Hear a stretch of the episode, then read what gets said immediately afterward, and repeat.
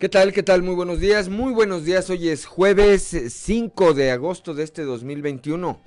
Yo soy Juan de León y esto es Fuerte y Claro, un espacio informativo de Grupo Región. Saludo como todas las mañanas a quienes nos acompañan a través de nuestras diferentes frecuencias en todo el territorio del estado. Aquí para el, el sureste, para la región sureste, a través de la 91.3 de frecuencia modulada transmitiendo desde el eh, corazón del centro histórico de la capital del estado, aquí desde el sexto piso del edificio ubicado en la esquina de las calles Allende y Ocampo. Para las regiones centro, centro desierto, carbonífera y cinco manantiales por la 91.1 de FM, transmitiendo desde Monclova, desde la capital del acero. Para la laguna de Coahuila y de Durango, por la 103.5 de frecuencia modulada, transmitiendo desde Torreón, desde la Perla de la Laguna. Y para el norte de Coahuila y el sur de Texas, por la 97.9 de FM, transmitiendo desde el municipio de Piedras Negras. Un saludo también a quienes nos siguen a través de las redes sociales por las diferentes páginas de Facebook de Grupo Región. Hoy, como todos los días, hay mucha información y estos son los titulares de hoy. La federación ha recortado a Coahuila 3 mil millones de pesos, señala el gobernador del estado Miguel Ángel Riquelme Solís. Durante su visita a Piedras Negras, el mandatario estatal eh, destacó que la federación ha recortado cerca de 3 mil millones de pesos desde el año 2020 hasta la fecha a nuestra entidad, por lo que el gobierno estatal ha hecho frente buscando recursos para subsanar las necesidades de progreso que tiene nuestra entidad. Coahuila sigue adelante con obras en la red de agua potable y para dar solución a la problemática eh, de este sitio, allá, allá, esto en el municipio de eh, Zaragoza, el gobernador puso ayer trabajos, eh, puso en marcha trabajos de mejoramiento y de red de agua potable con una inversión total de 55.1 millones eh, de pesos. Este proyecto cuenta con la colaboración de la empresa Constellation Brands. Con temor, eh, jóvenes de 18 años en adelante acuden a vacunarse, esto en la región carbonífera. En un mar de confusiones, eh, este sector de la población que está siendo el más reacio a acudir a vacunarse. Ayer que empezó este proceso allá en la región carbonífera, acudieron por un lado el miedo a las reacciones de la fórmula y por otro el temor a contagiarse después de conocer que siguen aumentando los casos positivos entre, eh, sobre todo entre personas de esa edad que recientemente salieron de vacaciones. Hoy en un trabajo especial de Grupo Región, bueno pues esta semblanza esta estampa de Monseñor Francisco Villalobos eh, Padilla, obispo emérito de Saltillo, con 100 años de vida, 72 como sacerdote y 50 en el servicio episcopal. El obispo Francisco Villalobos dice que va a celebrar misa hasta el último día de su vida. El arzobispo de Monterrey, Rogelio Cabrera, detalló que las inscripciones en los colegios privados han caído un 20% debido a las dificultades económicas que atraviesan los padres de familia, derivado todo esto de la pandemia. Adultos mayores que durante los últimos tres días han acudido a las oficinas de la Secretaría del Bienestar allá en Torreón manifestaron su molestia ante la falta de información para el registro de nuevos beneficiarios del programa de apoyo 65 y más. La Secretaría de Cultura presentará en breve nuevos protocolos sanitarios a seguir para poder realizar la Feria Internacional del Libro durante el pues ya cercano mes de septiembre. Esto ante el cambio del semáforo epidemiológico de verde a amarillo en el que se encuentra nuestro estado. Así lo dio a conocer ayer en una rueda de prensa la titular de esta dependencia, Ana Sofía García Camil. el gobierno municipal de Saltillo, a través de la Comisaría de Seguridad y Protección Ciudadana, implementó el programa Colonias Seguras, que ya dio resultados contundentes en Lomas de Lourdes y que actualmente se replica en sectores como Mirasierra y Nuevo Mirasierra. Más adelante le tendremos los detalles. Pues esta, esta y otra información hoy aquí en Fuerte y Claro. Comenzamos.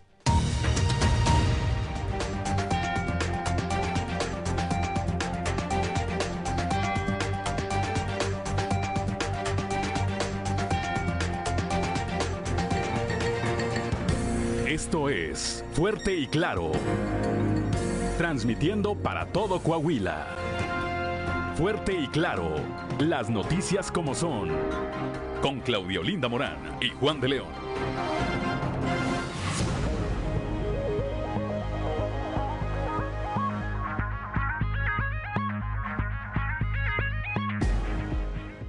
Ya son las 6 de la mañana, 6 de la mañana con 8 minutos. Claudio Linda Morán, muy buenos días. Muy buenos días, Juan. Muy buenos días a toda la audiencia que nos acompaña. Y a esta hora de la mañana, la temperatura en Saltillo ya en los 18 grados, en general Cepeda 18, Arteaga 18, Monclova 23 grados, Piedras Negras 21, Torreón 21 grados centígrados también, Musquis registra una temperatura de 22 grados, San Juan de Sabinas, San Buenaventura y Cuatro Ciénegas, en los tres municipios con 23 grados centígrados, Parras de la Fuente con 18 grados y Ramos Arispe con 19 grados, pero si usted quiere saber cómo va a estar el pronóstico del tiempo y el clima para el día de hoy, vamos con nuestra compañera Angélica Acosta.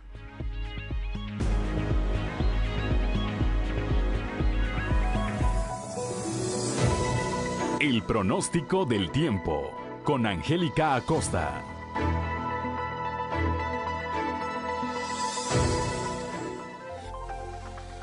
Amigos, ¿qué tal? ¿Cómo están? Qué gusto me da saludarlos en este bonito jueves, ya 5 de agosto. Mi nombre es Angélica Costa y estoy lista para darte los detalles del clima. Pon atención. Saltillo, máxima de 24 grados para el día de hoy, mínima de 14. Durante el día vamos a tener bastante nubosidad, ¿eh? Sin embargo, se va a sentir agradable. Por la noche, áreas de nubosidad. La posibilidad de precipitación, 25%. Eso es para Saltillo. Vámonos ahora hasta Monclova. Monclova, 34 grados como máxima mínima de 20.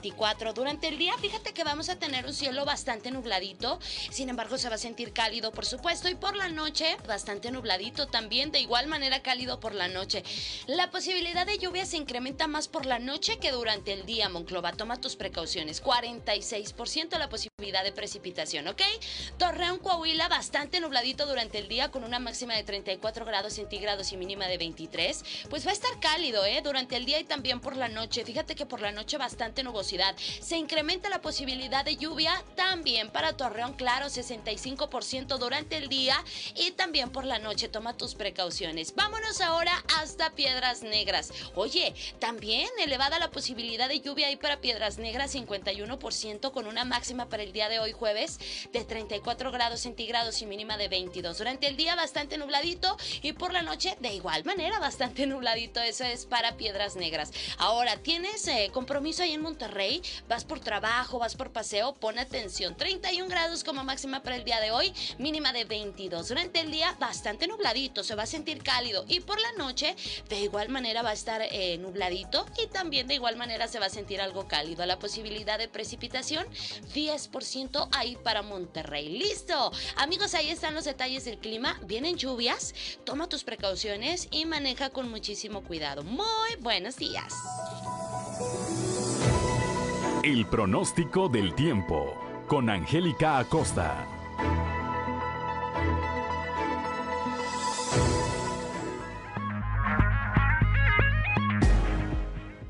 Son las 6 de la mañana, 6 de la mañana con 12 minutos, que no se le haga tarde. Hora de ir con Ricardo Guzmán a las efemérides del día. 1, 2, 3 o'clock, 4 o'clock, rock.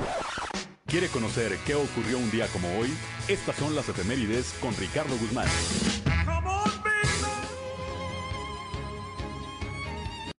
Un día como hoy, pero de 1914, México, Cuba, Uruguay y Argentina se declararon neutrales en la Primera Guerra Mundial, iniciada el 28 de junio de ese año, tras el asesinato en Sarajevo del archiduque de Austria Francisco Fernando. También, el 5 de agosto pero de 1929, fue inaugurado el servicio radiotelegráfico entre México y Europa. Y un día como hoy, pero de 1930, nació el astronauta estadounidense Neil Armstrong, primer ser humano en pisar la Luna el 20 de julio de 1969 como comandante de la misión espacial Apolo 11.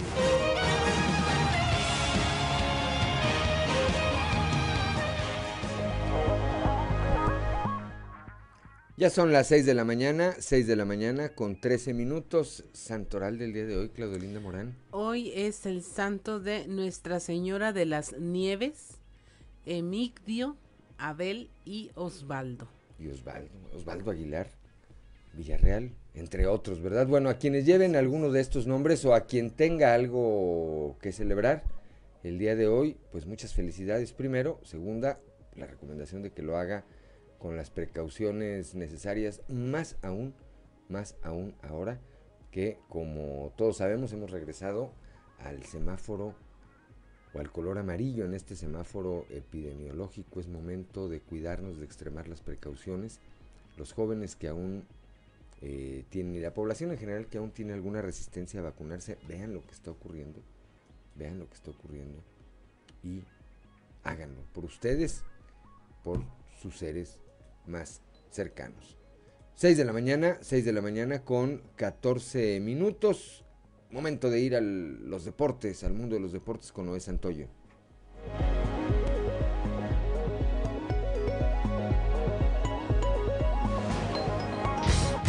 Resumen Estadio con Noé Santoyo.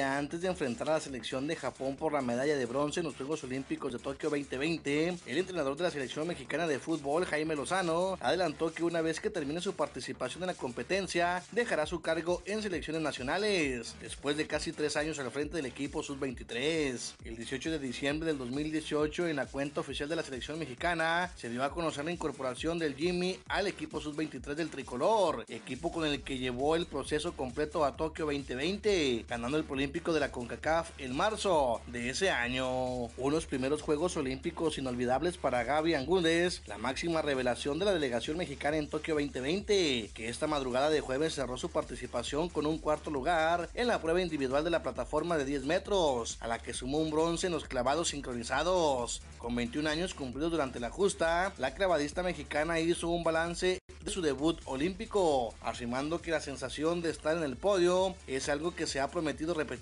con la meta en París 2024. El segundo encuentro correspondiente a la serie entre Generales de Durango y Algodoneros de Unión Laguna en el Estadio de la Revolución se vio interrumpido en la parte alta de la tercera entrada debido a una fuerte lluvia que azotó en la comarca lagunera. Luego de esperar el tiempo reglamentario, el cuerpo de umpires decidió suspender el encuentro. El día de hoy se ha programado doble cartelera a partir de las 14 horas. La ofensiva de los fantasmas grises continúa y ha conseguido una nueva victoria, esta vez a través de la blanqueada en el segundo juego de la serie frente a Cereros de Monclova por pizarra de 13 carreras a cero. Con este resultado los sultanes se aferran a alcanzar la postemporada. El zurdo Orlando Lara mantuvo salida de calidad en seis entradas, una carrera y cinco ponches para apuntarse la victoria en un tremendo juegazo que Zaraperos de Saltillo ganó dos carreras a una a Tecolotes de las dos Laredos, gracias a cuadrangular de dos carreras de Ricardo Serrano en la segunda entrada. En la novena, Santiago Gutiérrez saca dos tercios y José Miguel Piña el último out para apuntarse el salvamento.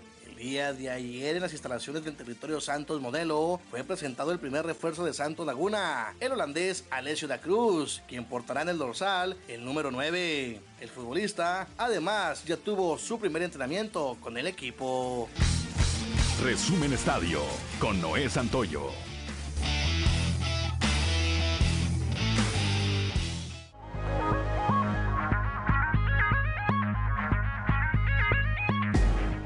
Ya son las 6 de la mañana con 17 minutos. Rápidamente la cotización peso dólar, Claudelinda Morán. El tipo de cambio al día de hoy es de un dólar por 19 pesos con 87 centavos en promedio.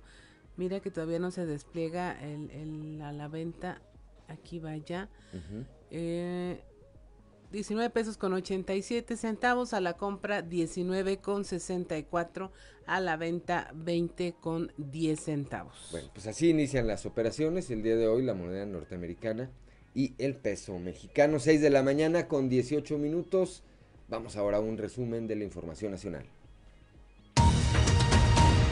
México demanda a fabricantes de armas de Estados Unidos por aumento de violencia a fin de contener el tráfico ilegal de armas hacia territorio nacional. El gobierno de México a través de la Secretaría de Relaciones Exteriores presentó una demanda civil en una corte de Estados Unidos en contra de las empresas privadas fabricantes de armas de fuego en el país norteamericano. En respuesta, la Asociación Industrial del Comercio de las Armas aseguró que las acusaciones de México son infundadas y es este país, o sea México, responsable del crimen desenfrenado y la corrupción dentro de sus propias fronteras.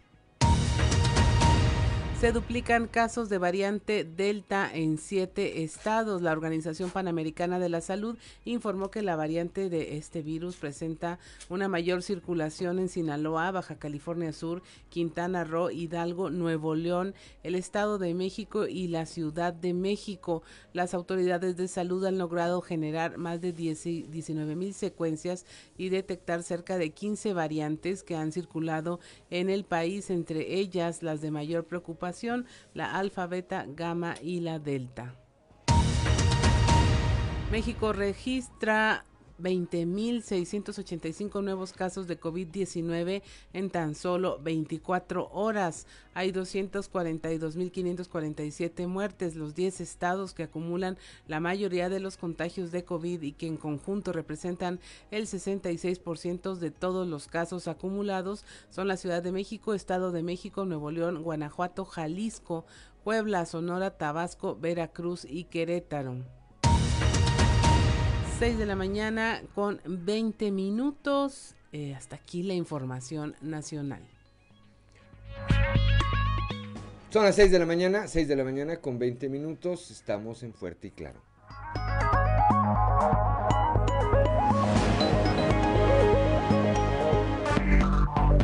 Enseguida regresamos con Fuerte y Claro. Seguimos en Fuerte y Claro.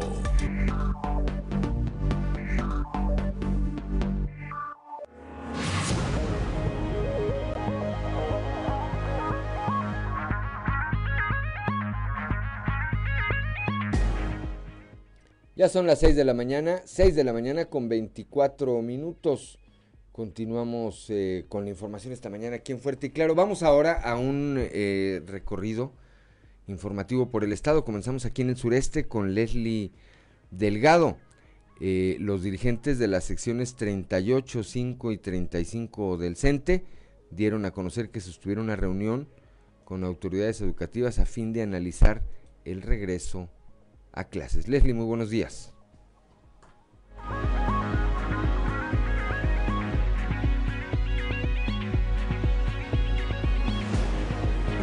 Informando desde la ciudad de Saltillo, a través de un comunicado, los dirigentes de las secciones 38, 5 y 35 del CENTE dieron a conocer que sostuvieron una reunión con autoridades educativas a fin de analizar el regreso a clases presenciales.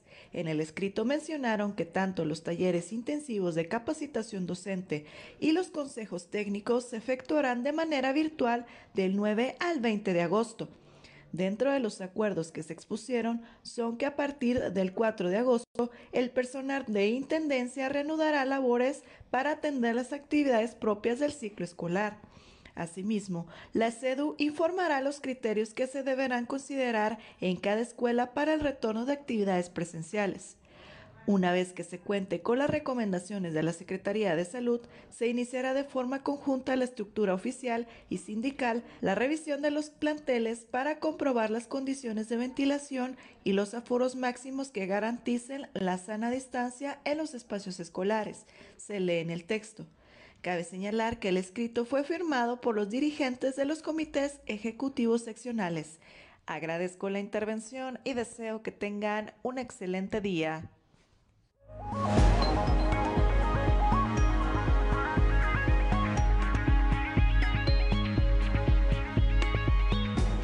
Gracias a Leslie Delgado. Son las 6 de la mañana con 26 minutos. Claudia Olinda Morán. Allá en la laguna persiste la molestia por la falta de información sobre estos apoyos a los adultos de 65 y más. Eh, nuestro compañero Víctor Barrón nos tiene los detalles.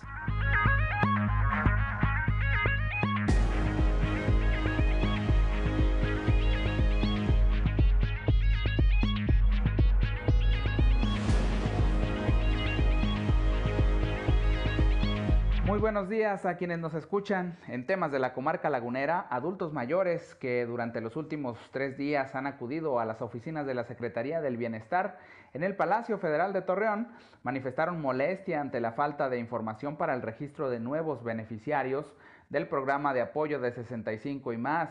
De esto habló el señor José Antonio Barajas, quien es uno de los afectados. Escuchemos.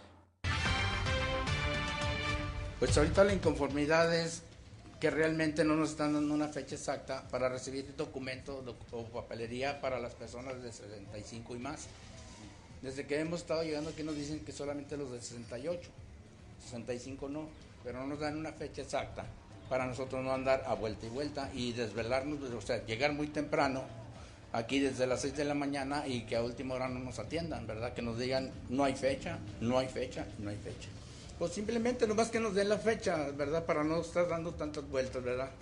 Hay personas que pues por sus este, discapacidades que traen no pueden acudir y tienen que tomar un taxi, les cuesta, a otras que abordar el transporte, lo que es camión, pero son gastos, ¿verdad? Para la gente que pues realmente no tenemos, ¿verdad? A la vez también, porque aquí es una aglomeración enorme por lo de la pandemia, no, pues nosotros mismos no respetamos ya con la desesperación de que no nos atienden, perdemos eh, la, la, la, compostura, ¿verdad? De llevar un orden y pues no hay también quien nos, nos alinee en ese aspecto.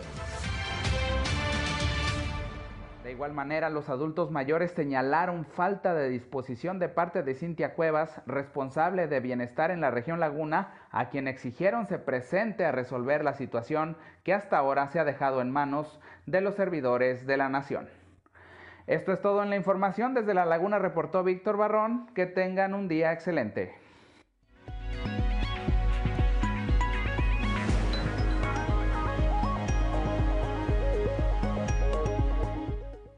Gracias, gracias a Víctor Barrón allá desde la Perla de la Laguna, cuando son las 6 de la mañana con 29 minutos. Vamos ahora con Raúl Rocha, que ayer estuvo con la secretaria de Cultura aquí en el estado Ana Sofía García Camil y habló sobre los protocolos eh, sanitarios que se van a seguir para poder llevar a cabo en el eh, mes de septiembre la Feria Internacional del Libro. Raúl, muy buenos días.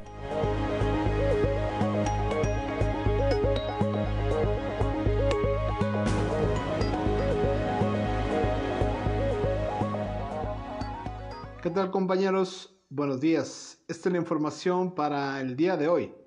La Secretaría de Cultura presentará nuevos protocolos sanitarios a seguir para poder realizar la Feria del Libro Coahuila 2021 el próximo mes de septiembre. Ante el cambio del semáforo epidemiológico a color amarillo, dijo su titular Ana Sofía García Camil.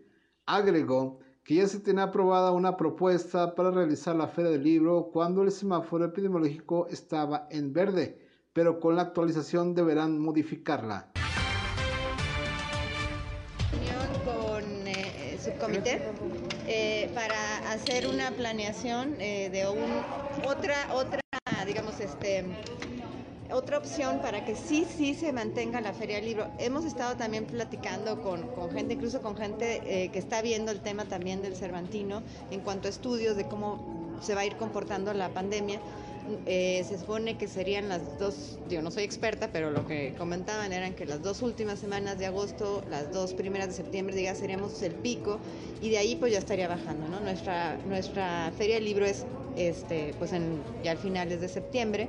Eh, vamos a buscar un protocolo eh, que vamos a proponer, no nuevo, en donde de alguna manera vamos a todavía recortar más los aforos, a quitar tal vez áreas este, comunes como la parte de gastronomía, este, otras áreas que, puedan provocar que la gente se reúne. Solo los lugares donde se pueda controlar la, la entrada, eh, como la venta editorial, como pues las presentaciones de libros. Esta es la información para el día de hoy. Buen día.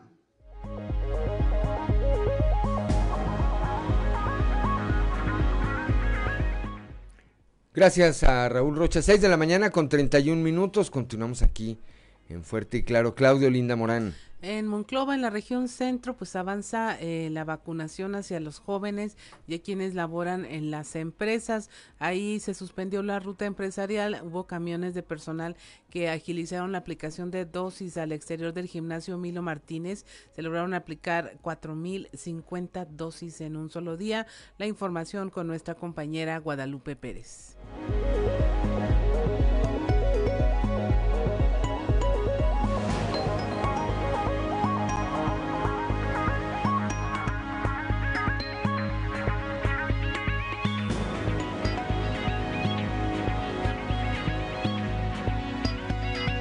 Días, saludos desde la región centro. Tenemos entrevista con Claudia Garza del Toro, encargada del proceso de vacunación anti-COVID, quien, bueno, ha informado que esta etapa de 18 a 29 años ha sido una de las más ordenadas gracias a que los jóvenes han estado colaborando satisfactoriamente desde este primer día en el que se aplicaron más de 4 mil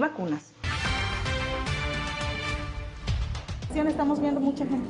Mucha gente, aparte muy bien portados los chavos, bien bonitos. Los más educados hasta el momento. Eh, mi mejor experiencia de toda la vacunación.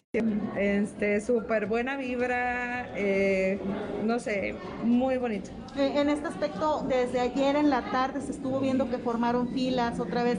¿Fue alta la demanda? ¿Ha sido alta la demanda?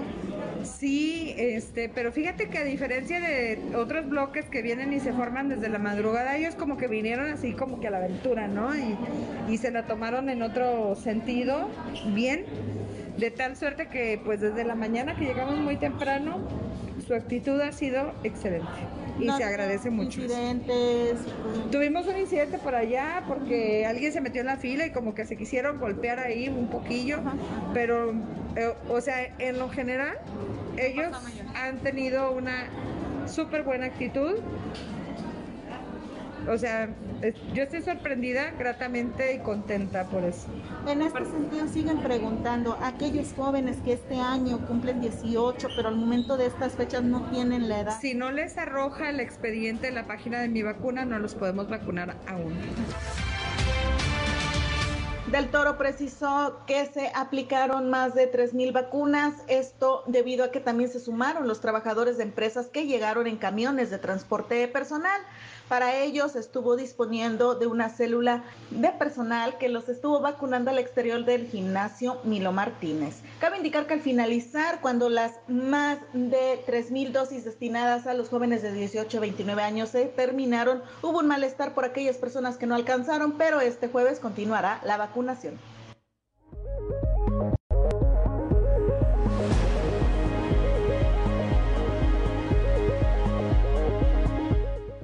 Ya son las 6 de la mañana, 6 de la mañana con 35 minutos. Vamos ahora con Christopher Vanegas. El día de ayer, en las primeras horas de la mañana aquí en la capital del estado, una eh, persona fue encontrada sin vida en una de las jardineras de la calle Uruguay, esto en la colonia 26 de marzo. Christopher Vanegas tiene la información.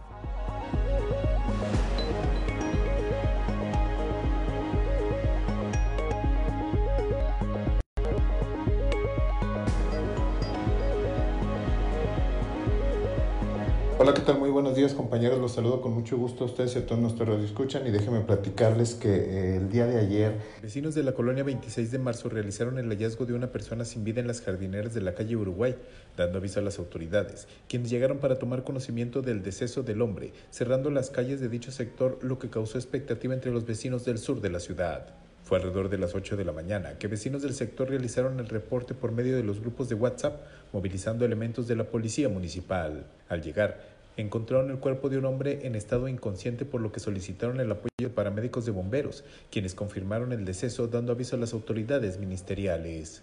Elementos de la Fiscalía General del Estado llegaron para tomar conocimiento de estos hechos, identificando el cuerpo sin vida, quien en vida respondía al nombre de Rodolfo Carrión de 44 años.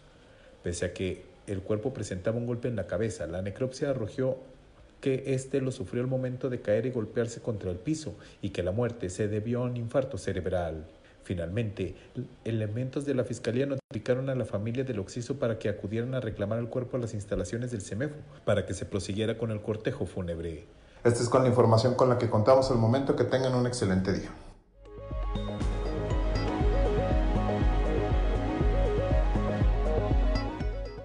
Gracias, gracias a Christopher Vanegas cuando son las 6 de la mañana con 37 minutos. Eh, vamos rápidamente a la portada del día de hoy de nuestro periódico Capital, que en su nota principal destaca esta declaración que dio ayer el gobernador del estado en el municipio de Piedras Negras de 3 mil millones de pesos aproximadamente ha sido el recorte que el gobierno federal le ha aplicado a nuestra entidad. Más adelante estaremos detallando esta información. Por otra parte, este trabajo especial, ayer eh, pues celebró el obispo emérito de Saltillo, don Francisco Villalobos Padilla, su 50 aniversario de vida episcopal. Se han venido llevando a cabo desde hace algunos días una serie de eventos relacionados con esta, este festejo, este festejo de el obispo Villalobos, que con 100 años de vida, eh, pues ahí sigue y dice que ahí va a seguir.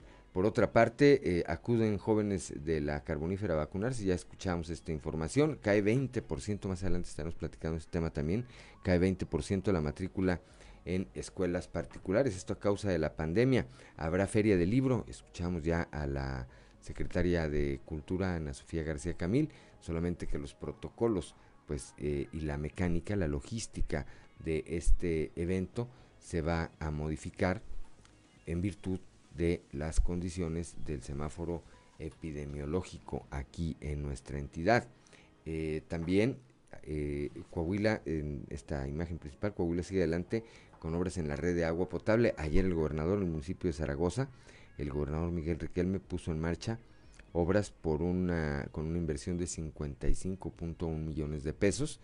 Eh, esta obra tan necesaria y tan demandada allá en esa región, pues se hace con una aportación también de la, de la empresa Constellation Brands, a quien acusan o acusaban pues de que se llevaba una parte importante del agua de esa región por la cantidad, por la, el nivel de producción, la dimensión de la producción que tiene.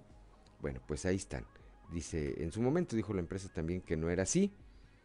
Hoy, como sea, pues está integrándose, integrándose a trabajar en beneficio de la comunidad a través de aportaciones como esta en una obra, insisto, tan necesaria. Más adelante estaremos dando también los detalles y tan demandada en esa región y que ayer con esta inversión de 55.1 millones de pesos fue puesta en marcha. Son las 6 de la mañana, 6 de la mañana con 40 minutos. Somos Claudio Linda Morán y Juan de León. Estamos aquí en Fuerte y Claro.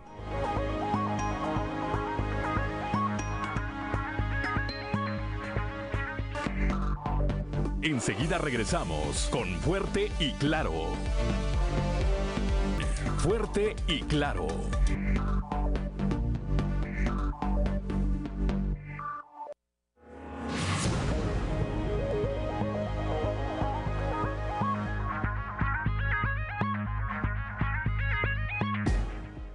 Ya son las 6 de la mañana, 6 de la mañana con 44 minutos.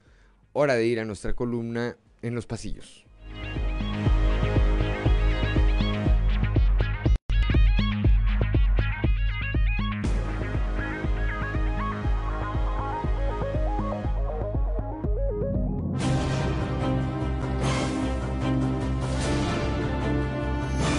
Y en el cartón de hoy, los primeros 50 que nos muestran a Monseñor Francisco Villalobos en su 50 aniversario de ordenación episcopal pensando, más los que faltan.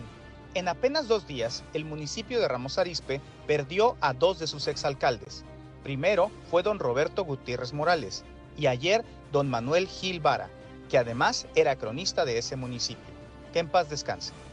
En otro ámbito, grave continúan reportando al padre Adolfo Huerta, mejor conocido como el padre Gofo, y a quien un añejo mal y ahora el coronavirus lo mantiene internado en un hospital privado al norte de Saltillo. Aunque hasta ahora los médicos no lo han solicitado, sus amigos cercanos han comenzado ya a solicitar donadores por si se ofrece estar listos para ayudar al sacerdote. Parece que en definitiva dos rumbos diferentes tienen ya el senador Armando Guadiana y el presidente López Obrador y quienes esperaban un reacercamiento después de la elección del pasado 6 de junio se van a quedar con las ganas. El destape que el ex candidato a la alcaldía de Saltillo hizo de Ricardo Monreal, al que AMLO ni siquiera consideró entre sus posibles sucesores, deja las cosas más que claras. De entrada, una circunstancia así anticipa que el también empresario minero le vea alas a futuras pretensiones electorales o a tomar el control de su partido y mucho menos a impulsar a una figura en relevo de Reyes Flores, quien parece más firme que nunca, sobre todo por la propensión del presidente a no admitir consejos o sugerencias. También sobre Morena, Claudio Bres, quien hasta antes de su reciente derrota electoral lucía como una de las cartas fuertes de su partido rumbo al futuro parece ahora sí más propenso a la coordinación con las autoridades estatales que a enconcharse al más estilo del actual superdelegado. Ayer, siguiendo el ejemplo que el gobernador Riquelme ha dado con todos los alcaldes y con el gobierno federal, que es mejor trabajar juntos, presumió, junto con el mandatario estatal, la nueva sede de la Guardia Nacional en Piedras Negras.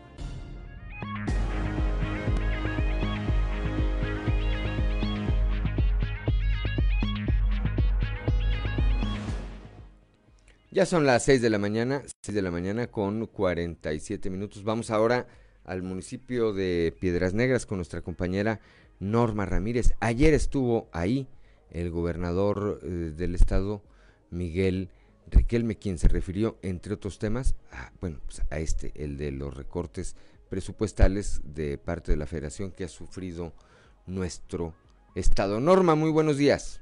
Muy buenos días, Juan, Claudia, muy buenos días a todo el auditorio. Efectivamente, como bien lo comentas, el día de ayer en la gira en la zona norte, donde primero estuvo en el municipio de Zaragoza para, para poner el arranque de esta eh, obra de agua potable, eh, también se trasladó posteriormente a la ciudad de Piedras Negras para encabezar el subcomité de salud en esta frontera. Ahí mismo dio a conocer el gobernador Miguel Ángel Riquelme Solís que eh, la federación ha recortado aproximadamente tres mil millones de pesos desde el pasado 2020. Indicó que en el mes de julio simplemente la reducción fue de entre 400 y 500 millones de pesos, por lo que el gobierno ha hecho frente buscando recursos para sanar las necesidades del progreso en la entidad, realizando movimientos financieros que les permitan sacar adelante los proyectos programados pese a los recortes federales. Esta es la información. Desde el 2020, el Estado ya ha enfrentado un recorte de participaciones federales. Asciende a los 3 mil millones de, pesos aproximados. Eh, en lo que va de en lo que va ya de julio, el recorte ya asciende alrededor de 400 millones de pesos y lo que hemos hecho es hacerle frente incrementando los, los ingresos estatales. Por ejemplo, hemos aumentado el número de contribuyentes en el caso del impuesto sobre nóminas. Eh, en el caso, eh, ahí la Secretaría de Finanzas, tanto Blas Flores como Javier Díaz, implementaron una estrategia, se hizo un cruce con el SAT y el Instituto Mexicano del Seguro Social y nos ha permitido aumentar entre un 6 y un 7% la, la recaudación y el padrón, eh, más bien hemos incrementado entre un 6 y un 7% el padrón y hemos incrementado un 10% los ingresos.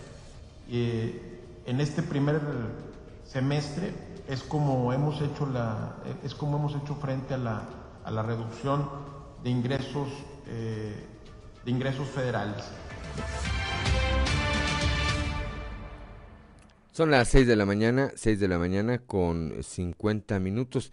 Y pues qué complicado porque entre otras cosas, Norma, eh, o particularmente, eh, una importante cantidad de estos recursos de los que eh, dejaron de llegar a Coahuila y que se han tenido que sacar de otras partidas, pues han ido precisamente al tema de la salud y específicamente al combate y la prevención al COVID-19, Norma.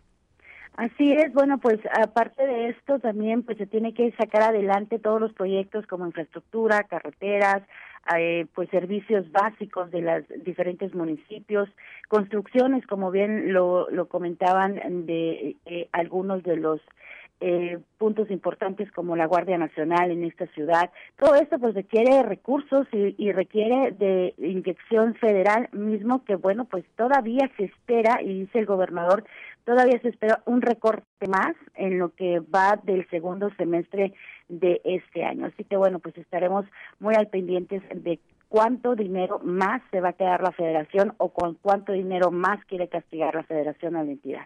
Oye, por cierto, ahorita que hablas de este tema, ayer juntos eh, el eh, alcalde Claudio Bres y el gobernador eh, Miguel Riquelme anunciaron el inicio de la construcción de lo que será la sede de la Guardia Nacional, Norma.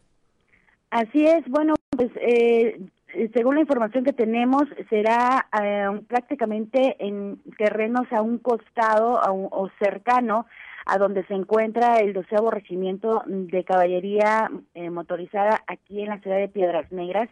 Y bueno, pues esta, este terreno ya fue liberado, eh, primero hicieron todas las gestiones precisamente para que pudiera ser donado, ya se logró y eh, ayer comenzaron con pues el movimiento de ya maquinaria, y empezar a, ver eh, las situaciones de, la, de, de, este, de este proyecto tan importante para que ya tengan un lugar y puedan moverse eh, precisamente de lo que sería eh, el lugar en donde se encuentran actualmente. Que esto evidentemente abona en uno de los temas que mayor importancia ha dado tanto la administración estatal como, pues a mí me parece que el resto de los municipios, que es el de la seguridad pública, el del blindaje de nuestro estado pues se hizo. Ayer platicábamos precisamente con el cónsul de Eagle de México en Eagle Pass y nos decía que pues la cuestión de la vacunación va a ser fundamental pero sin embargo esto también puede ser que no sea determinante para eh, poder abrir las las fronteras en cuestión de que los mexicanos de manera no esencial pues podamos cruzar eh, a los Estados Unidos. Sin embargo, pues están buscando todas las alternativas para que ya pronto ya y, y sobre todo que la autoridad americana pues dé la autorización de que las puentes sean ya abiertos a la comunidad mexicana ya que es necesario precisamente para el comercio en, el sur de Texas, que ya lo está exigiendo, que ya está moviéndose eh, por parte de las autoridades. Eh, Rolando Salinas, el mayor de la ciudad de Eagle Pass, ha estado gestionando a nivel federal para que pues, se reabran los puentes internacionales, puesto que la situación de economía en Eagle Pass depende mucho de pues la visita de los mexicanos. Así es. Bueno, pues esperaremos al 21 de agosto a ver, o un día antes, a ver qué determinación toman eh, las autoridades norteamericanas en esta materia. Gracias, Norma, como siempre, por tu reporte muy completo. Te deseo que tengas un excelente jueves. Igualmente a todos ustedes. Buen día. 6 de la mañana con 55 minutos. Estamos en Fuerte y Claro.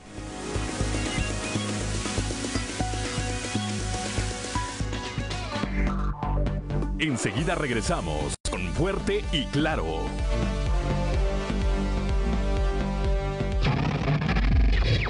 Estás escuchando Región Radio 91.3. En un memorial está la esperanza. Seguimos en Fuerte y Claro.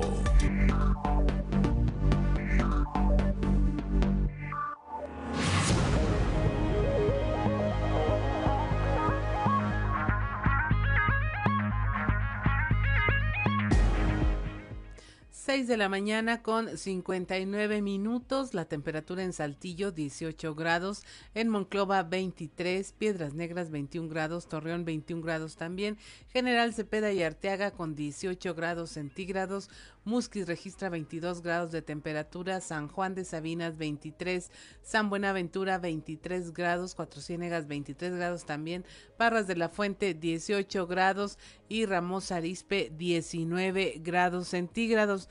Y mire, estábamos hablando de este asunto de las vacunas, de que si se portan bien o no se portan bien los jóvenes a la hora de recibir. Ya escuché, escuché usted en Monclova cómo eh, las personas pues eh, califican que todo iba muy bien a pesar de que se pelearon en la fila, a pesar de que se les acabaron las vacunas. Ahora tenemos el reporte con nuestro compañero Moisés Santiago allá en San Juan de Sabinas para que nos cuente allá cómo está transcurriendo todo este asunto de la vacunación. Buenos días, Moisés.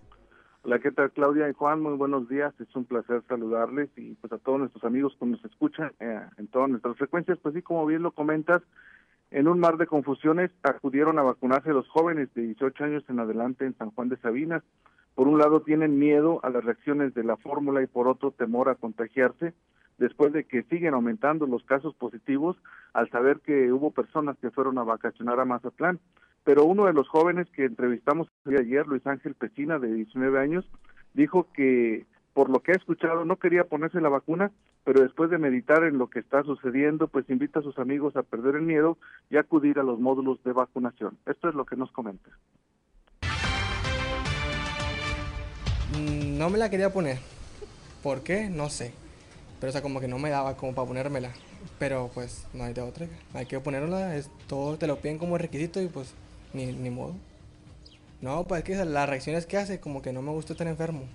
Y muchas de las personas, amigos míos, se han enfermado así gravemente y no, la verdad no, no me llama la atención. Pero pues aquí estamos, pase lo que pase, pues me la voy a poner.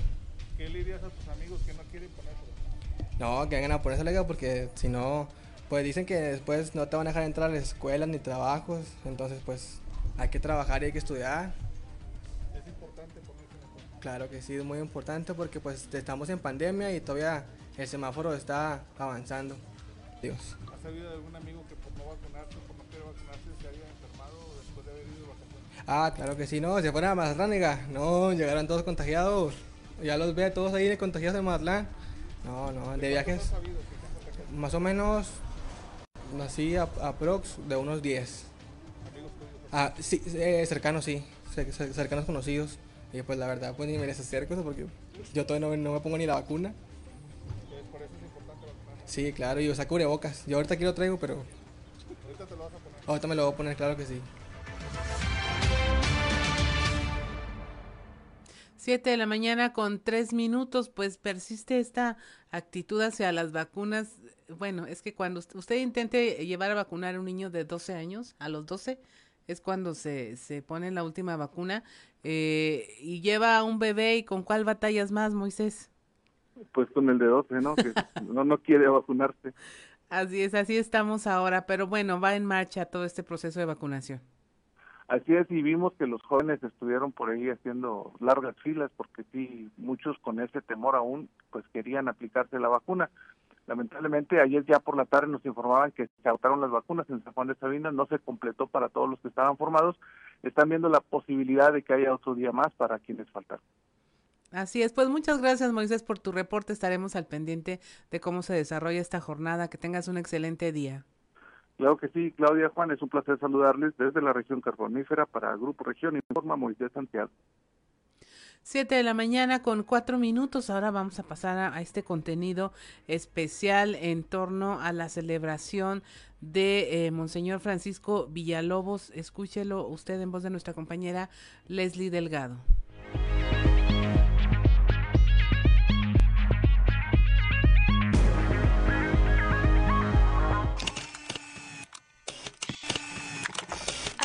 Años. El obispo 50 años. El obispo emérito Monseñor Francisco Villalobos recibió por parte del Papa Pablo VI la orden consagratoria para que fuera obispo. De los 62 años que tiene en el ministerio sacerdotal, 22 estuvo de donde es originario El resto de su vida ha estado en Saltillo, es decir, 49 años se ha dedicado a la labor pastoral en la capital de Coahuila, 4 como obispo auxiliar, 25 y medio al frente de la diócesis y 20 desde la aceptación de su renuncia por parte del Vaticano. Actualmente, don Francisco ostenta ser el obispo más longevo del país. Su labor se caracterizó en lograr la corresponsabilidad de todos los presbíteros, laicos y religiosos. Durante su episcopado, el número de sacerdotes creció llegando a un total de 103 para la diócesis y algunos religiosos. Por medio de un video publicado en las redes sociales de la diócesis de Saltillo, don Francisco habló de la vida episcopal que ha desarrollado por 50 años.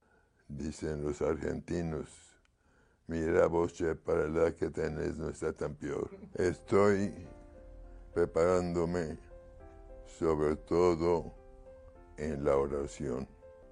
Con la gracia de Dios he logrado perseverar, que Él me ha dado vida y capacidad de expresarme con toda libertad. Yo agradezco al Señor todos estos beneficios sin los cuales sería posible estar haciendo lo que estamos haciendo. A pesar de las limitaciones propias de la edad, el obispo emérito aún puede realizar celebraciones eucarísticas. Recorre apoyado de su bastón el gran pasillo de la Catedral de Santiago. Su voz grave resuena entre las paredes del altar y sobre todo sigue conservando el cariño y aprecio de los saltillenses.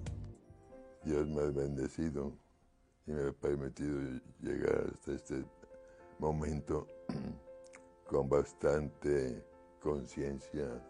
Doy gracias al Señor y no me canso de reconocer que si no ha sido por Él y por su gracia, no podía apuntar la realidad de, de estos días. Informó para Grupo Región Leslie Delgado. El reportaje completo en nuestras redes sociales y periódico Capital.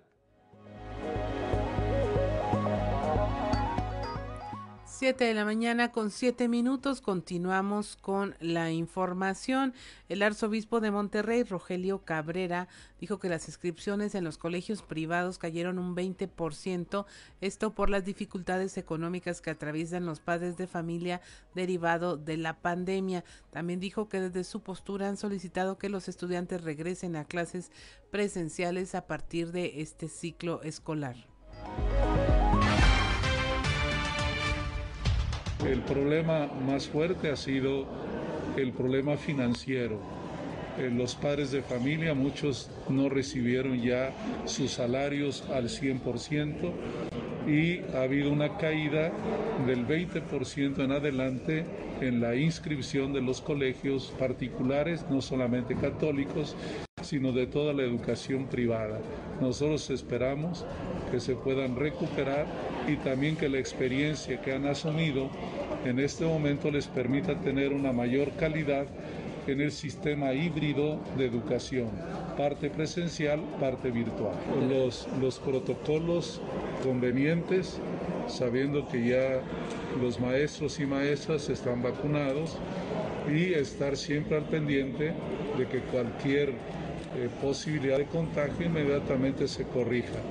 Pero yo considero que esto no debe prolongarse más tiempo porque niñas, niños y sobre todo adolescentes ya quieren encontrarse en las aulas. Puede ser eh, parcial, puede ser rotativa, pero que ya eh, poco a poco se vaya reincorporando a la educación. Yo sé que hay muchos papás que ahora tienen un miedo muy grande, pero es necesario atrevernos a hacer, a dar los primeros pasos. 7 de la mañana con 9 minutos. Continuamos con la información. Allá en el norte, el gobernador Miguel Riquelme puso en marcha trabajos de mejoramiento y de red de agua potable en Zaragoza con la colaboración de la empresa Constellations Brands que busca dar solución integral al problema allá añejo del agua en esta región con una inversión total de 55.1 millones de pesos. Aquí se anuncia el proyecto eh, para realizar una gran obra de infraestructura que permita mejorar la distribución, distribución del agua potable. El gobernador Miguel Riquelme agradeció a la comunidad la confianza y exhortó a hacer el mejor uso del vital líquido al tiempo que refrendó el compromiso de seguir atendiendo las demandas de la población coahuilense. Enfatizó que gracias al trabajo conjunto Coahuila es ejemplo a nivel nacional de inversión y siguen llegando fuentes de empleo.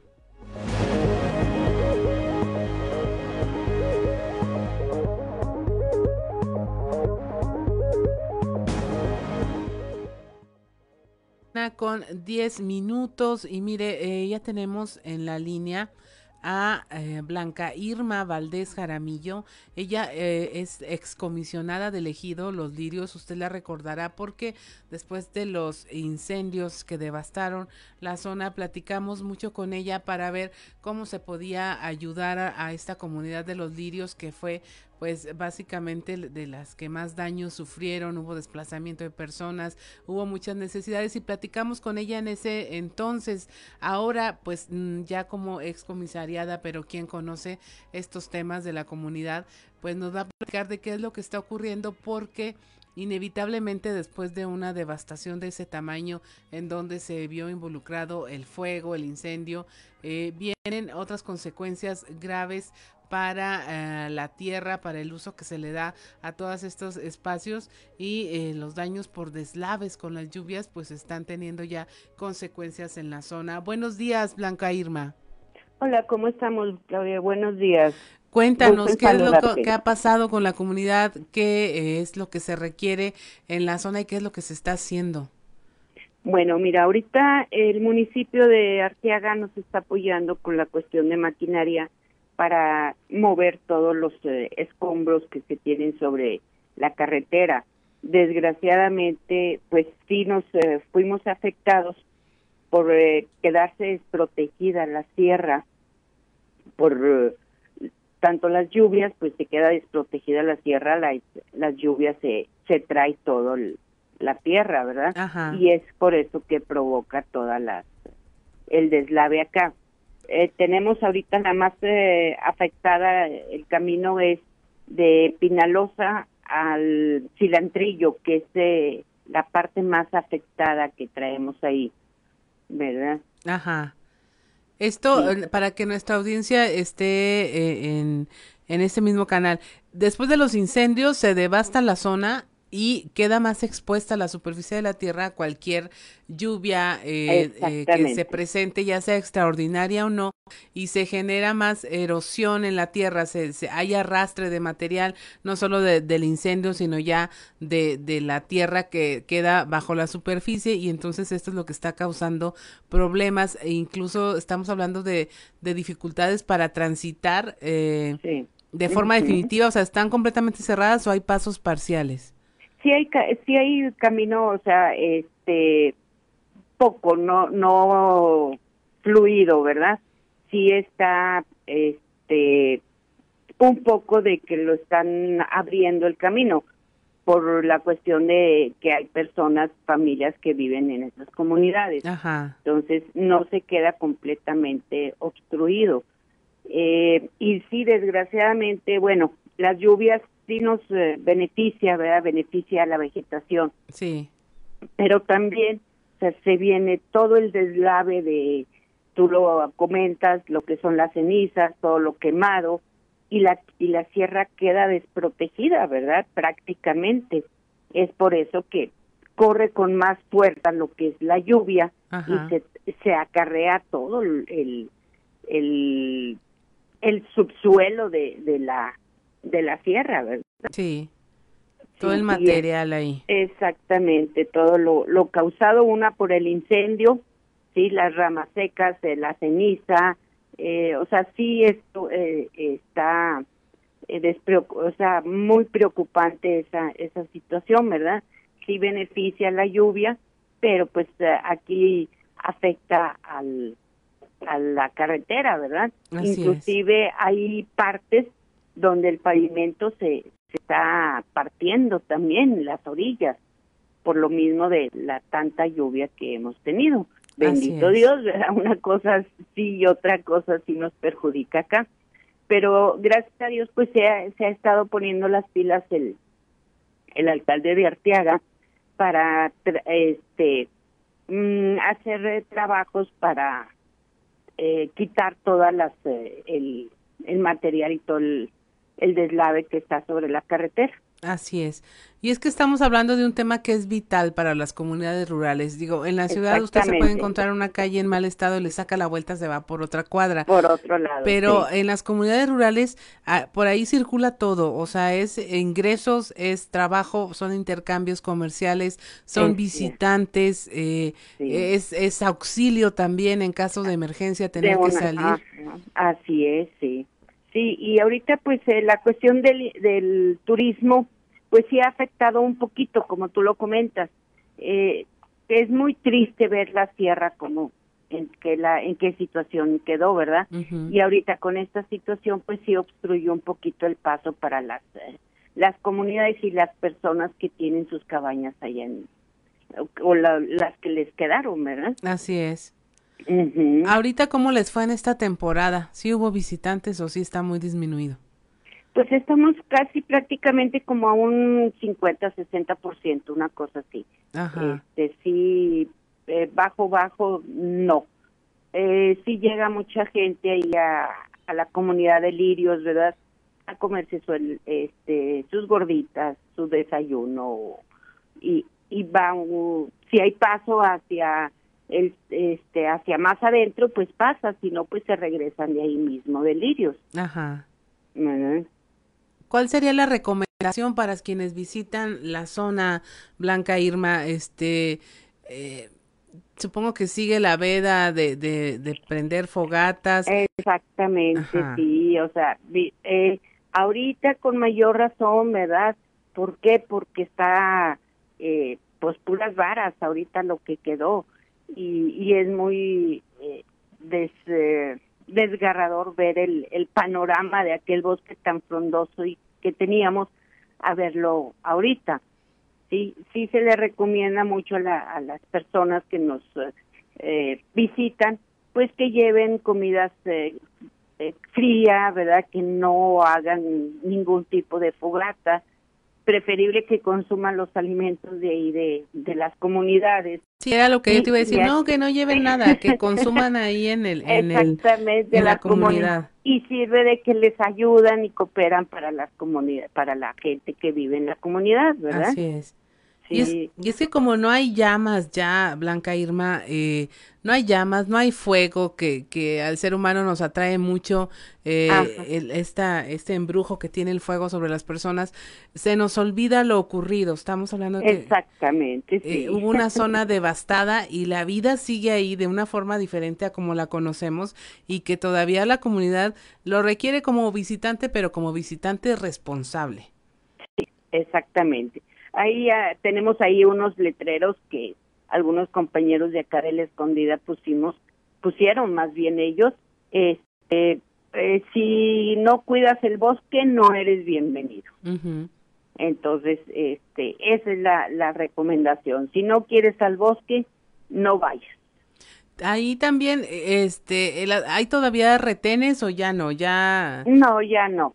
No, ya no, ya es paso libre y todo. Ahora sí que ya es responsabilidad de, de las de las personas que nos nos visitan. Que tengan voluntad de portarse bien, pues. Exactamente, que tengan la conciencia, que hagan conciencia de, de la problemática que se ocasionó por una carne asada, ¿verdad? Sí, fíjate, y es difícil, ¿no? Ah, es muy fácil olvidar lo ocurrido, este... Pero a lo mejor eh, eh, las personas que nos visitan sí lo olvidan, pero nosotros no lo olvidamos porque lo tenemos presente, lo tenemos viviendo ahí cerca. A ver, estamos hablando con Blanca Irma Valdés Jaramillo, quien eh, excomisariada de elegido Los Lirios. nos están preguntando que cómo está la, la caja de manzana en Los Lirios, que si hay producción. Nos pregunta nuestra audiencia. Sí, tenemos ahorita poca producción de manzana por lo tanto, pues se está cotizando muy bien, ¿verdad? Anda alrededor de unos 300, 380 la caja de manzana seleccionada, ¿verdad? Ajá. Sí, eh, estamos hablando de la manzana golden seleccionada grande. Eh, la, la caja de manzana chica de 20 kilos, estamos hablando de unos eh, 250, 280 pesos. No, muy ¿verdad? bien. Pues Está invitamos, bien. invitamos a, a- a las personas que nos están escuchando a que sí acudan, que sí vayan a pasear, que incluso Claro, es una lección de la naturaleza y ir a ver qué ocurrió por este error humano, por sí, la carnita sí. asada, en efecto, como lo dices tú. Ajá. Y no dejar de ir para ayudar a la comunidad eh, que tanto queremos y es, disfrutarla y, y sobre todo hacerlo de manera responsable. Así es. Y debe de haber un turismo que se haya tomado fotos cuando estaba el bosque frondoso, ¿verdad? Ajá. Y que vaya a visitarlo para que vea cómo quedó el antes y el después, ¿verdad? Así es. Entonces, este, sí los invitamos a que nos eh, nos visiten, ¿verdad? Que este vayan y compren nuestros productos que tenemos ahorita la producción de manzana, de ciruelo, chabacano, membrillo, ¿verdad? Ajá. Bien, para todos los que andan buscando membrillo, ahorita hay. Pues Para muchas gracias, cajeta. Blanca Ajá. Irma. Muchas No, gracias por estamos- platicar con nosotros. Estamos a la orden, eh, ya no estoy como autoridad, pero sigo siendo miembro de de Ejidal. Claro que sí, un contacto a la muy orden. valioso. Muchas gracias. Estamos Que, a la orden y mucho gusto en saludarte. que tengas un excelente día. Igualmente, bendiciones. 7.21 de la mañana, vaya, haga turismo responsable, no olvidemos esta comunidad y se la va a pasar bien, porque sigue siendo bosque. Eh, 7.21, estamos en Fuerte y claro, regresamos.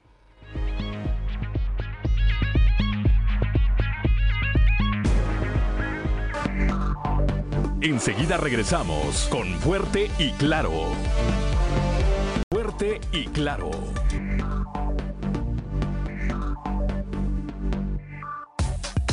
Trizas y trazos con Antonio Zamora.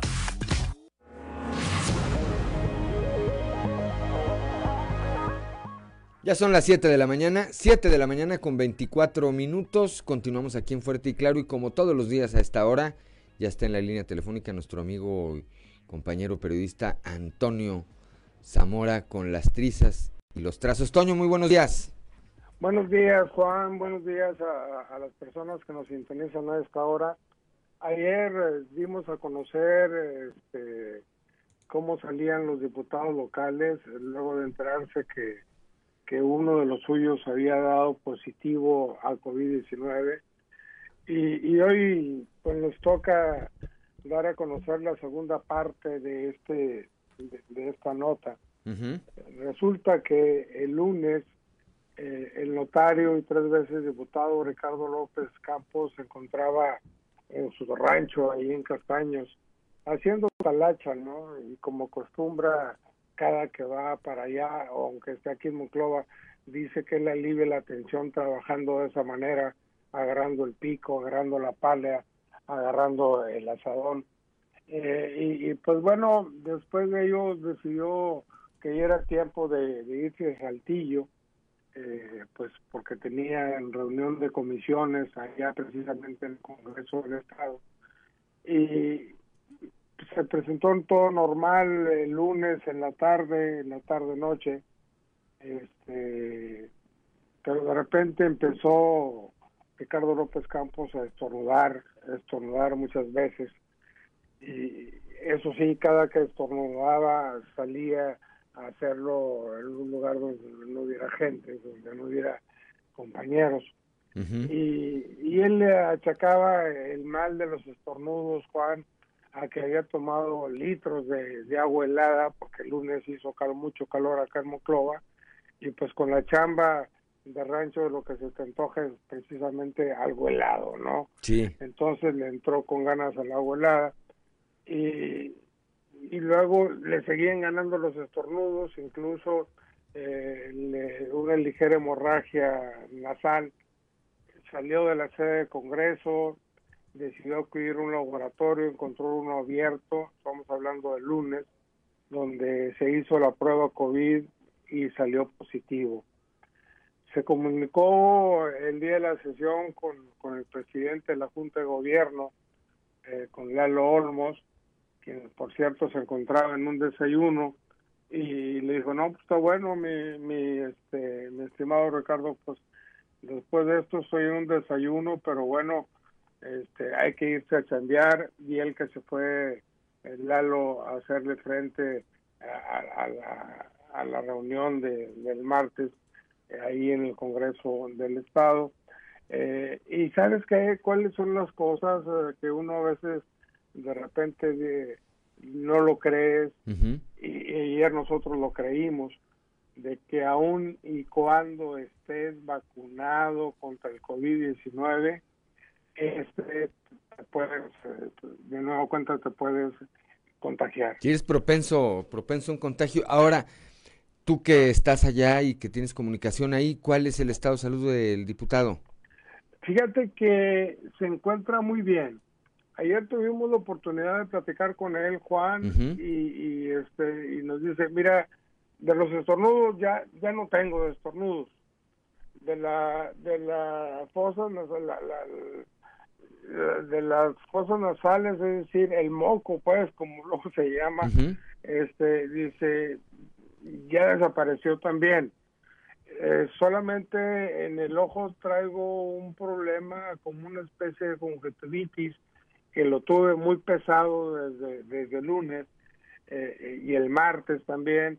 Y ayer ayer ayer que hablé con él dijo ya está este eh, en mejoría ese ese ojo nada más solamente un ojo no entonces creo que que quiera ser que no pues la, la vacuna hizo efecto y sin embargo pues te puedes contagiar, ¿no? O sea, como ya, ya le, le sucedió aquí al diputado Ricardo López Campos, Juan. Pues a él y a muchas otras personas. Bueno, pues de entrada, desearle a Ricardo López Campos, nuestro amigo, que, se, que tenga una pronta recuperación. En el Congreso local seguramente habrán tomado ya previsiones eh, y eso tiene que ver con la celebración muy seguramente de sesiones eh, o del retorno a las sesiones a distancia o si toman la determinación de seguirlas haciendo presenciales, pues con una eh, gran control en los accesos a el Palacio Legislativo. Por lo pronto, pues a cuidarse, Toño, eh, y reitero, pues eh, esperemos que Ricardo salga sin mayor novedad de este de este trance.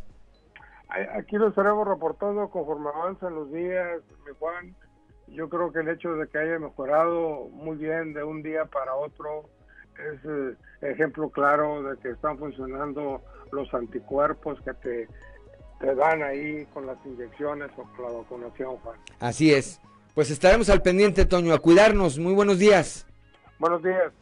Gracias a Toño Zamora cuando son las 7 de la mañana, 7 de la mañana con 30 minutos. Pues sí, seguramente eh, o muy probablemente para ser más precisos, eh, Claudio Editorio, tendrán que regresar en el Congreso local a las sesiones virtuales, porque pues ante un caso es eh, muy probable que haya eh, la posibilidad de que algunos otros, aun y cuando estén vacunados,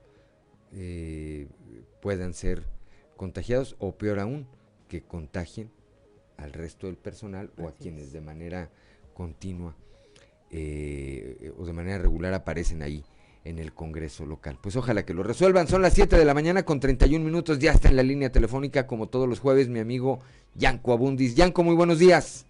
¿Qué tal, mi querido Juan? ¿Cómo estás? Aquí estamos en eh, jueves ya, eh, Yanco, ya casi liberando la semana.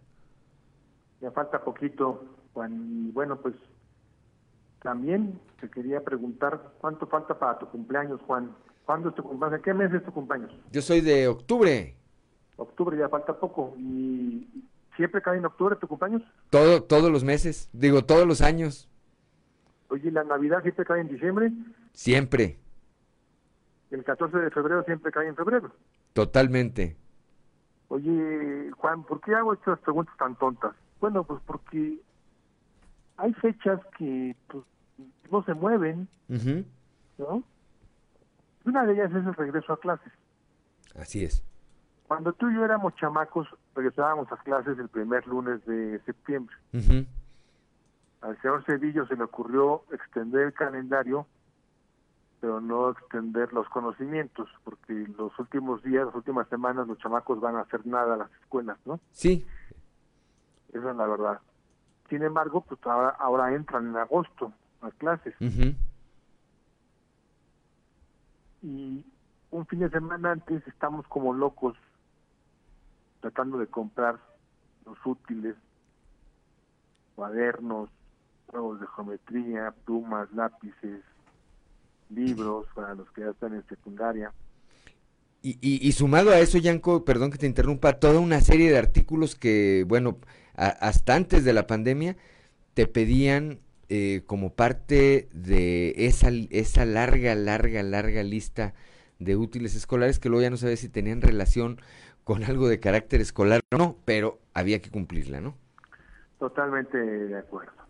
Ahora, normalmente si tú ves las filas de las casas de empeño en estas fechas, pues es una fila larga, porque la gente no planea, Juan, por eso te preguntaba yo si te compraron siempre cae en octubre, siempre cae en octubre porque pues porque naciste en octubre, no se ah, mueve. Así es. Y no podemos planear la entrada a clases, no podemos empezar a lo mejor en febrero, en marzo, ahí juntando Fíjate, Juan, 10 pesos, 20 pesos, 50 pesos, ¿no? Haciendo un cochinito, un guardadito, que ya diremos que el guardadito debe meterse a, inversión. No hay que hacerlo en, literalmente en un cochinito de, barro. algo en lo que produzca. Exacto. pero ese es otro tema. Aquí la cosa es que yo podría, te repito, con muchísima anticipación ir previendo esta situación. Ahora, estamos todavía algunas semanas de que entremos a clases. Pues no es la mejor fecha que lo hagas con dos, tres semanas, pero finalmente es mejor hacerlo ahorita a que lo hagas un fin de semana antes. Ya sabemos, Juan, y aquí hemos platicado muchas veces el tema de salud, de la crisis sanitaria que está viviendo el mundo, con este tercer repunte, es muy complicado, que está pegándole a los jóvenes, a los niños. Y bueno, pues los centros papeleros, los lugares donde tradicionalmente en cada ciudad se van a conseguir los útiles, un fin de semana antes están absolutamente abarrotados. Y no va a ser la excepción este año, Juan. ¿Sí? ¿Por qué hacerlo con esa premura? Mira, hay muchos aspectos. Uno de ellos es que cuando lo haces de esa manera, no comparas, Juan, y compras lo primero que te pongan enfrente. O lo que quede también. Es correcto. Porque es una arrebatadera de cosas ya en, esos días. Y un fenómeno bien interesante, Juan, de estudio, es que cuando tú haces largas filas para todo, te fastidias tanto que te embotas y cuando te embotas, tu cerebro ya no funciona, y cuando ya no funciona, compras lo que sea, con tal de ya está tu casa. Entonces acabas gastando muchísimo más, Juan. Hecho está comprobadísimo. ¿eh? Y peor aún, Yanko, gastas a lo mejor mucho más y resulta que no le estás surtiendo a tu hijo, a tus hijos, necesariamente lo que le pidieron y seguramente se lo van a regresar. Así es. ¿Sí? Entonces, bueno, pues es parte de, la educación financiera el que yo prevea. La previsión es fundamental. Estamos a tiempo, empecemos hoy mismo. Empecemos a comprar un sacapuntas, un lápiz, una pluma, un cuaderno. A lo mejor este fin de semana eh, compramos dos cuadernos, etcétera, etcétera. Y lo, lo vamos viendo en los siguientes días hasta terminar esa lista. Otra opción es que yo me junte con otros padres de familia, ¿sí? y hagamos estas compras de medio mayoreo y mayoreo. ¿Sí? Hagamos un club de compras. Otra opción muy importante que luego perdemos de vista es que preguntemos en la papelería de barrio, porque luego pensamos que nada más los grandes centros papeleros o las grandes cadenas comerciales tienen grandes precios. No es cierto. También desde la papelería de la esquina con tal de vender, porque pues sí, la cosa está mal para muchos, ¿sí? pues te van a surtir tu lista, incluso pedido a domicilio, con un precio muy, muy accesible, porque justo lo que quieren es vender. Entonces, hay muchas opciones, eh, Juan. Y una última es el reciclo. Revisa, por favor, Juan, revisa tu casa. Ahí seguramente queda un lápiz casi nuevo y quedan sacapuntas que esos duran muchísimo y una goma que pues, no, no se gastó y un cuaderno que tiene cinco hojas usadas. Bueno, los juegos de geometría simplemente luego los vamos encontrando al paso de los años por todos lados. Así es. Y, y es el libro que dejó el hermano mayor que, mira, es parte de la educación, Juan. A todos nos gusta estrenar, pero si yo les digo a mis hijos que ellos pueden repetir un libro del hermano mayor, ¿sí? no pasa nada. Es parte de la economía, es parte de la educación, es parte de los principios de sana convivencia económica entre todos, ¿no? Y, es la única manera de salir adelante ahorita, Yanko. Un peso que nos ahorremos es un peso. Pues es que, el primer millón decía Onassis, tú sabes quién fue Onassis. La gente más joven no, no lo sabe.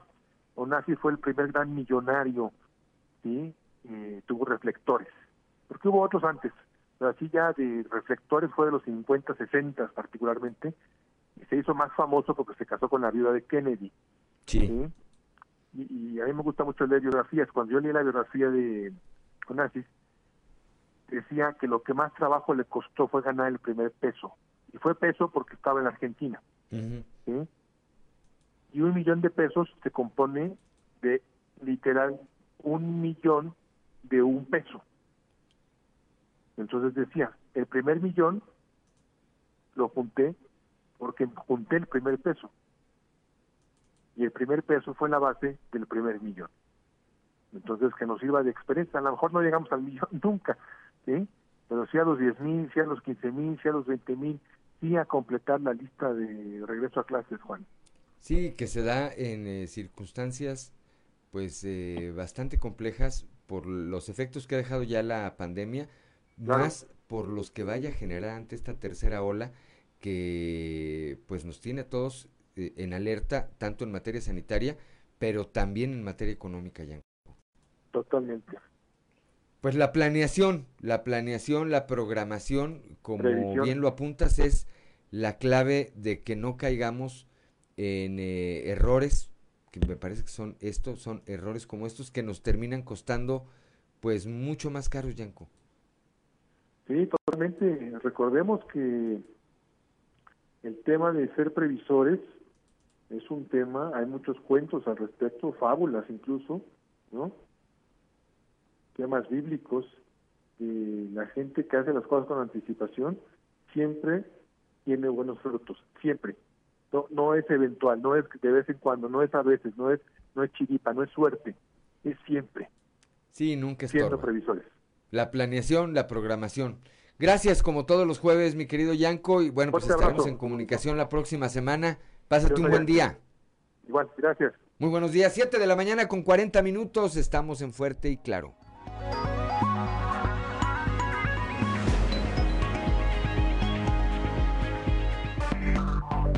Enseguida regresamos con Fuerte y Claro.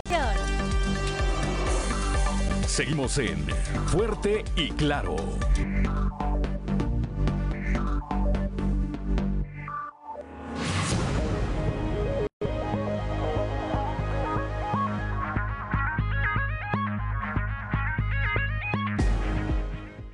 Ya son las 7 de la mañana, 7 de la mañana con 45 minutos, hora de ir con Ricardo Guzmán a las voces de hoy en Fuerte y Claro. Antes, antes de ir, nos llama la señora Olga Alicia de la colonia Loma Linda.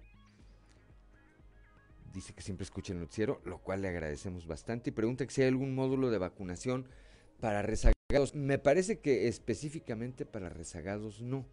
Pero, eh, Claudelina Morán, corrígeme si estoy equivocado.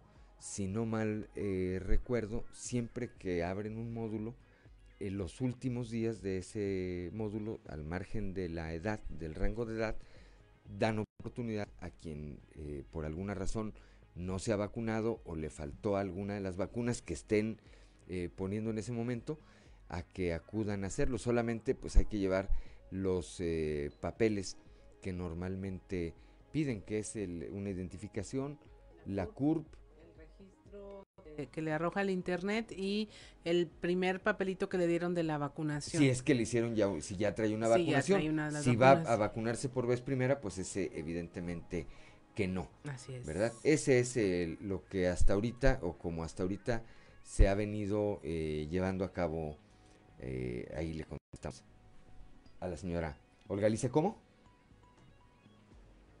No, estaba la vacunación empresarial, era la única que había. Exactamente, tienen que estar por instalar ya eh, a la población abierta los módulos de 18 a 29 eh, o continuar con la segunda dosis de las que ya se habían eh, aplicado, que me parece que son los que están de 30 a 39, pero todavía tampoco los instalan. Aquí le estaremos informando oportunamente, por supuesto. Son las 7 de la mañana con 47 minutos y ahora sí vamos rápidamente a las voces de hoy en Fuerte y Claro con Ricardo Guzmán. Lo dijeron fuerte y claro en Región Norte. Miguel Ángel Riquelme Solís, gobernador de Coahuila. La federación ha recortado a Coahuila 3 mil millones de pesos. Desde el 2020 el Estado ya ha enfrentado un recorte de participaciones federales. Asciende a los 3 mil millones de, pesos aproximados. Región Sureste. Ana Sofía García Camil, secretaria de Cultura, presentó protocolos sanitarios para la Feria Internacional del Libro Coahuila 2021. Eh, vamos a buscar un protocolo eh, que vamos a proponer, no nuevo, en donde de alguna manera vamos a todavía recortar más los aforos. Región Laguna. José Antonio Barajas, ciudadano afectado. Persiste molestia por falta de información del apoyo de 65 y más en Torreón. Pues ahorita la inconformidad es que realmente no nos están dando una fecha exacta para recibir documentos o papelería para las personas de 65 y más. Región Centro. Claudia Garza del Toro, encargada del programa de vacunación anti-COVID, destaca vacunación ordenada a jóvenes en Monclova. Mucha gente, aparte muy bien portados los chavos, bien bonitos. Los más educados hasta el momento. Eh, mi mejor experiencia de toda la vacunación. Región Carbonífera. Luis Ángel Pesina, joven de 19 años. Con temor, jóvenes de 18 años en adelante acuden a vacunarse. Mm, no me la quería poner. ¿Por qué? No sé. Pero o sea, como que no me daba como para ponérmela. Pero pues no hay de otra. Hay que ponerla, es, todo te lo piden como requisito y pues ni, ni modo. Las voces de hoy en fuerte y claro. 7 de la mañana, 7 de la mañana con 49 minutos. Ya reaccionó el presidente rápidamente antes de ir al resumen de información nacional. Ya reaccionó el presidente López Obrador a esto que ocurrió ayer en el seno del Tribunal Electoral del Poder Judicial de la Federación, donde pues seis de los magistrados destituyeron a quien venía siendo su presidente. Dice el eh, presidente de la República, pues que deberían renunciar todos y que el nuevo presidente, eh, José Luis Vargas, incluso en alguna ocasión lo insultó a él. Así dijo, que se vayan, que se vayan todos. Bueno, pues ahí está ya la reacción presidencial a esto que ocurrió ayer en el seno, repito, del Tribunal Electoral del Poder Judicial de la Federación y que seguramente en el transcurso de hoy termina, terminará de definirse. Siete de la mañana con 50 minutos, Claudio Linda Morán, rápidamente un, info, un resumen de la información eh, nacional. México demanda a fabricantes de armas en Estados Unidos por aumento de la violencia. Las autoridades mexicanas señalaron que la producción de armas en Estados Unidos y su tráfico ilegal hacia México está directamente relacionada con el aumento de la violencia en el país, pues el armamento termina en manos de grupos criminales. La Asociación Industrial del Comercio de las Armas en Estados Unidos aseguró que las acusaciones de México son infundadas y que es responsabilidad de cada país el crimen desenfrenado y la corrupción dentro de sus propias fronteras. Se duplican casos de variante Delta en siete estados. La Organización Panamericana de la Salud informó que esta presenta una mayor circulación en Sinaloa, Baja California Sur, Quintana Roo, Hidalgo, Nuevo León, el Estado de México y la Ciudad de México. México registra 20.685 nuevo, nuevos casos de COVID-19 en tan solo 24 horas. Ya hay 242 mil muertes. Por voto unánime, cinco de siete magistrados del Tribunal Electoral del Poder Judicial de la Federación destituyeron de la presidencia de la Sala Superior al magistrado José Luis Vargas y nombraron en su lugar al magistrado Reyes Rodríguez Mondragón. Tras paro, reanudan gaseros el servicio en la Ciudad de México. La Unión de Gaseros del Valle de México anunció el reinicio del suministro de gas licuado de petróleo, el LP, en la Ciudad de México y zona metropolitana del Valle, Valle luego de que llamaran a un paro nacional para oponerse a la fijación de precios máximos promovida por el gobierno federal.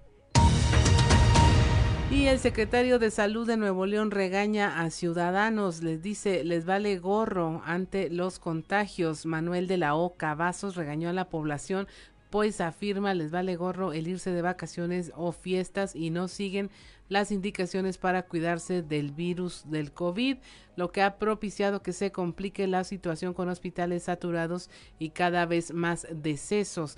Dice, a lo largo de la pandemia se han contagiado 3.707 trabajadores de la salud y han muerto 142. Y hasta aquí la información nacional. Son las 7 de la mañana con 52 minutos. Alcanzamos al show. Vamos rápidamente al show de los famosos con Ámbar y Lozano. El show de los famosos con Ámbar Lozano.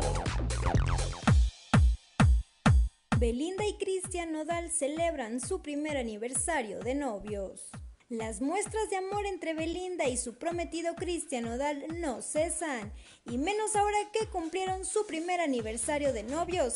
La pareja compartió algunos detalles de su celebración que consistió en una íntima cena y un romántico video. Fue a través de sus historias de Instagram donde la intérprete anunció la esperada fecha y mostró a todos sus seguidores algunos de los detalles que realizaron los enamorados durante esta madrugada de miércoles.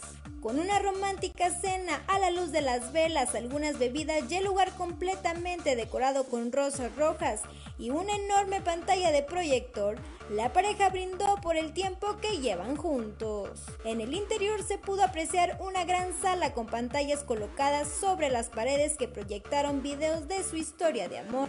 Ante este detalle, se puede ver Belinda muy emocionada y conmovida. Entre los videos en los que aparecía la pareja riéndose, besándose o simplemente compartiendo un momento juntos.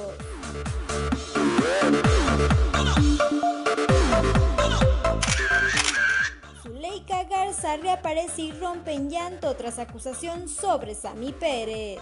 Sammy Pérez, comediante que murió tras luchar contra el COVID-19, sigue siendo punto de conversación, pues recientemente familiares del actor y hasta el propio Eugenio Derbez aseguraron que su prometida Zuleika Garza había desaparecido incluso que la joven se había llevado las cuentas del famoso. En medio de la polémica que la envuelve, Zuleika Garza reapareció para aclarar y desmentir lo que se le acusa. En medio del llanto, expresó que no ha huido y que no tiene acceso a las cuentas bancarias. Además aclaró que ella tuvo que aislarse por culpa del COVID-19.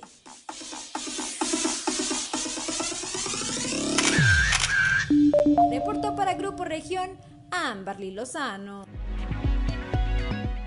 7 de la mañana con 55 minutos, ya nos vamos. Gracias Ricardo Guzmán en la producción, Ricardo López en los controles, a Cristian Rodríguez y a Ociel Reyes que hacen posible la transmisión de este espacio a través de las redes sociales, a Claudia Olinda Morán como siempre, pero sobre todo a usted que nos distingue con el favor de su atención. Lo esperamos el día de mañana a partir de las 6 y hasta las 8 de la mañana aquí en Fuerte y Claro, que es un espacio informativo de Grupo Región bajo la dirección general de David Aguillón Rosales. Yo soy Juan de León y le deseo que pase usted el mejor de los días.